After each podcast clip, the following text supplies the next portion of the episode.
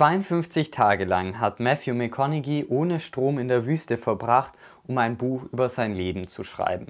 Und herausgekommen ist Greenlights, ein Buch, das keine klassische Biografie sein soll, sondern wie Matthew McConaughey es etwas poetischer ausdrückt, ein Liebesbrief ans Leben.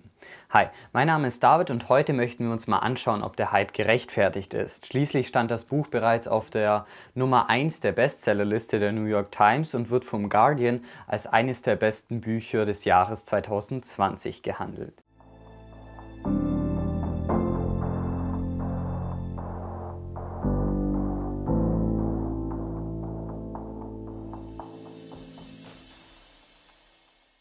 Wie der Titel schon verrät, dreht sich das Buch um Greenlights und wie man es schafft, mehr von ihnen zu erwischen.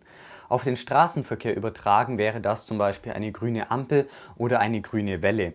Aber auch eine gelbe oder eine rote Ampel wird sich ja irgendwann mal in eine grüne Ampel verwandeln.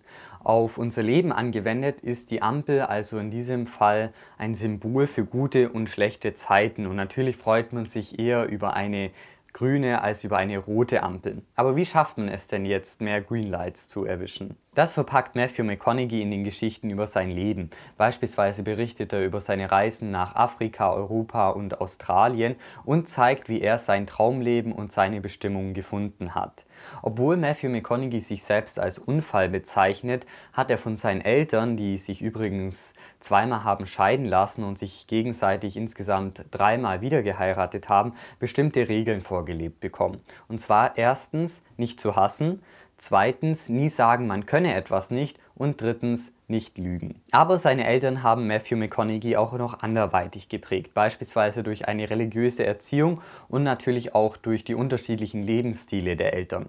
Von seiner Mutter hat Matthew McConaughey zum Beispiel eher das Überleben gelernt, denn ihr sind gesellschaftliche Konventionen egal.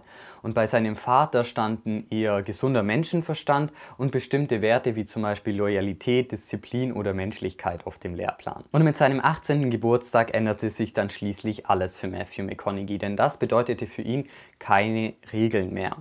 Und trotzdem war er sich etwas unsicher, was er denn eigentlich mit seinem Leben anfangen möchte. Und so entschied er sich dazu, ein Auslandsjahr in Australien zu machen. Also das war 1988, also noch bevor deutsche Abiturienten das Land überrannten.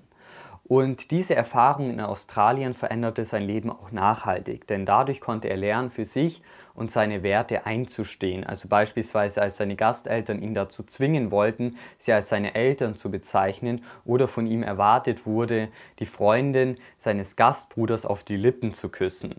Und diese und weitere kulturellen Unterschiede, also so bezeichnet das zumindest Matthew McConaughey, führten dann auch schließlich dazu, dass er sich eine neue Bleibe bei anderen Gasteltern suchte. In Australien entschied sich Matthew McConaughey übrigens auch dazu, komplett vegetarisch zu leben und um sein Heimweh zu überwinden, fing er an zu schreiben.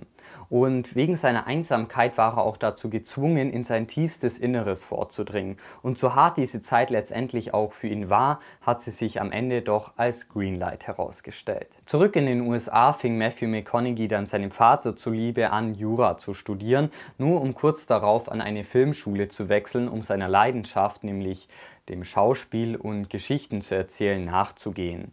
Und so fingen dann auch seine ersten Jobs an, also zuerst als Handmodel, um dann später in Hollywood durchzustarten. Währenddessen starb allerdings Matthew McConaugheys Vater und so schmerzhaft dieses Erlebnis auch für ihn war, bezeichnet er es trotzdem als weiteren Schritt in seinem persönlichen Wachstum. Und dank Hollywood wurde Matthew McConaughey bekannt.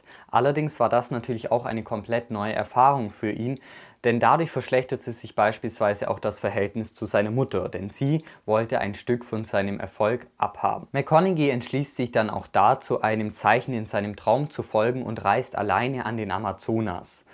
Und dort durchläuft er auch eine Existenzkrise, die sich schließlich dann auch länger hinziehen wird. Wie sich allerdings herausstellt, ist er an dem falschen Ort gelandet und deshalb reist er dann fünf Jahre später nach Afrika, wo unter anderem in den Kampf mit einem einheimischen Wrestler verwickelt wird. Und dort lernt er auch eine weitere wichtige Lektion. Es geht gar nicht darum zu gewinnen oder zu verlieren, sondern es geht darum, die Challenge überhaupt anzunehmen. Zwischenzeitlich ist er auch mit einem Wohnmobil durch die USA gereist und hat sich dort ein mobiles Office eingerichtet.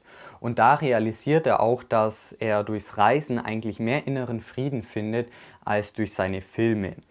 Und in einem weiteren Traum erinnert sich Matthew McConaughey dann schließlich auch daran, dass sein einziges Lebensziel eigentlich immer nur war, Vater zu werden. Und er verliebt sich dann schließlich auch, heiratet und bekommt Kinder. Und um mehr Zeit für seine Familie zu haben, legt er dann auch erstmal eine Pause von Hollywood ein. Einige Jahre später feiert er allerdings schon wieder sein Comeback und gewinnt auch einige Preise für seine schauspielerischen Leistungen.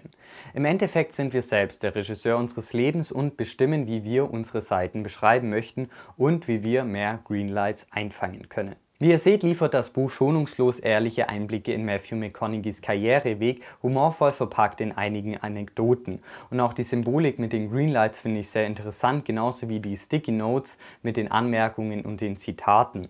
Allerdings muss ich sagen, dass ich den Hype um das Buch trotzdem nicht ganz verstehe, aber vielleicht liegt es auch einfach daran, dass es ein Buch eines sehr bekannten Schauspielers ist oder dass ich bestimmte Dinge nicht ganz verstanden habe, denn das Buch gibt es momentan nur auf Englisch und die handschriftlichen Notizen, die das Ganze natürlich etwas authentischer machen sollen, helfen jetzt nicht unbedingt beim Lesefluss oder beim Verständnis. Allerdings soll Ende März diesen Jahres auch noch eine deutsche Version auf den Markt kommen. Was haltet ihr von dem Buch und der Symbolik der Greenlights? Schreibt es gerne in die Kommentare. In diesem Sinne vielen Dank fürs Einschalten und bis zum nächsten Mal.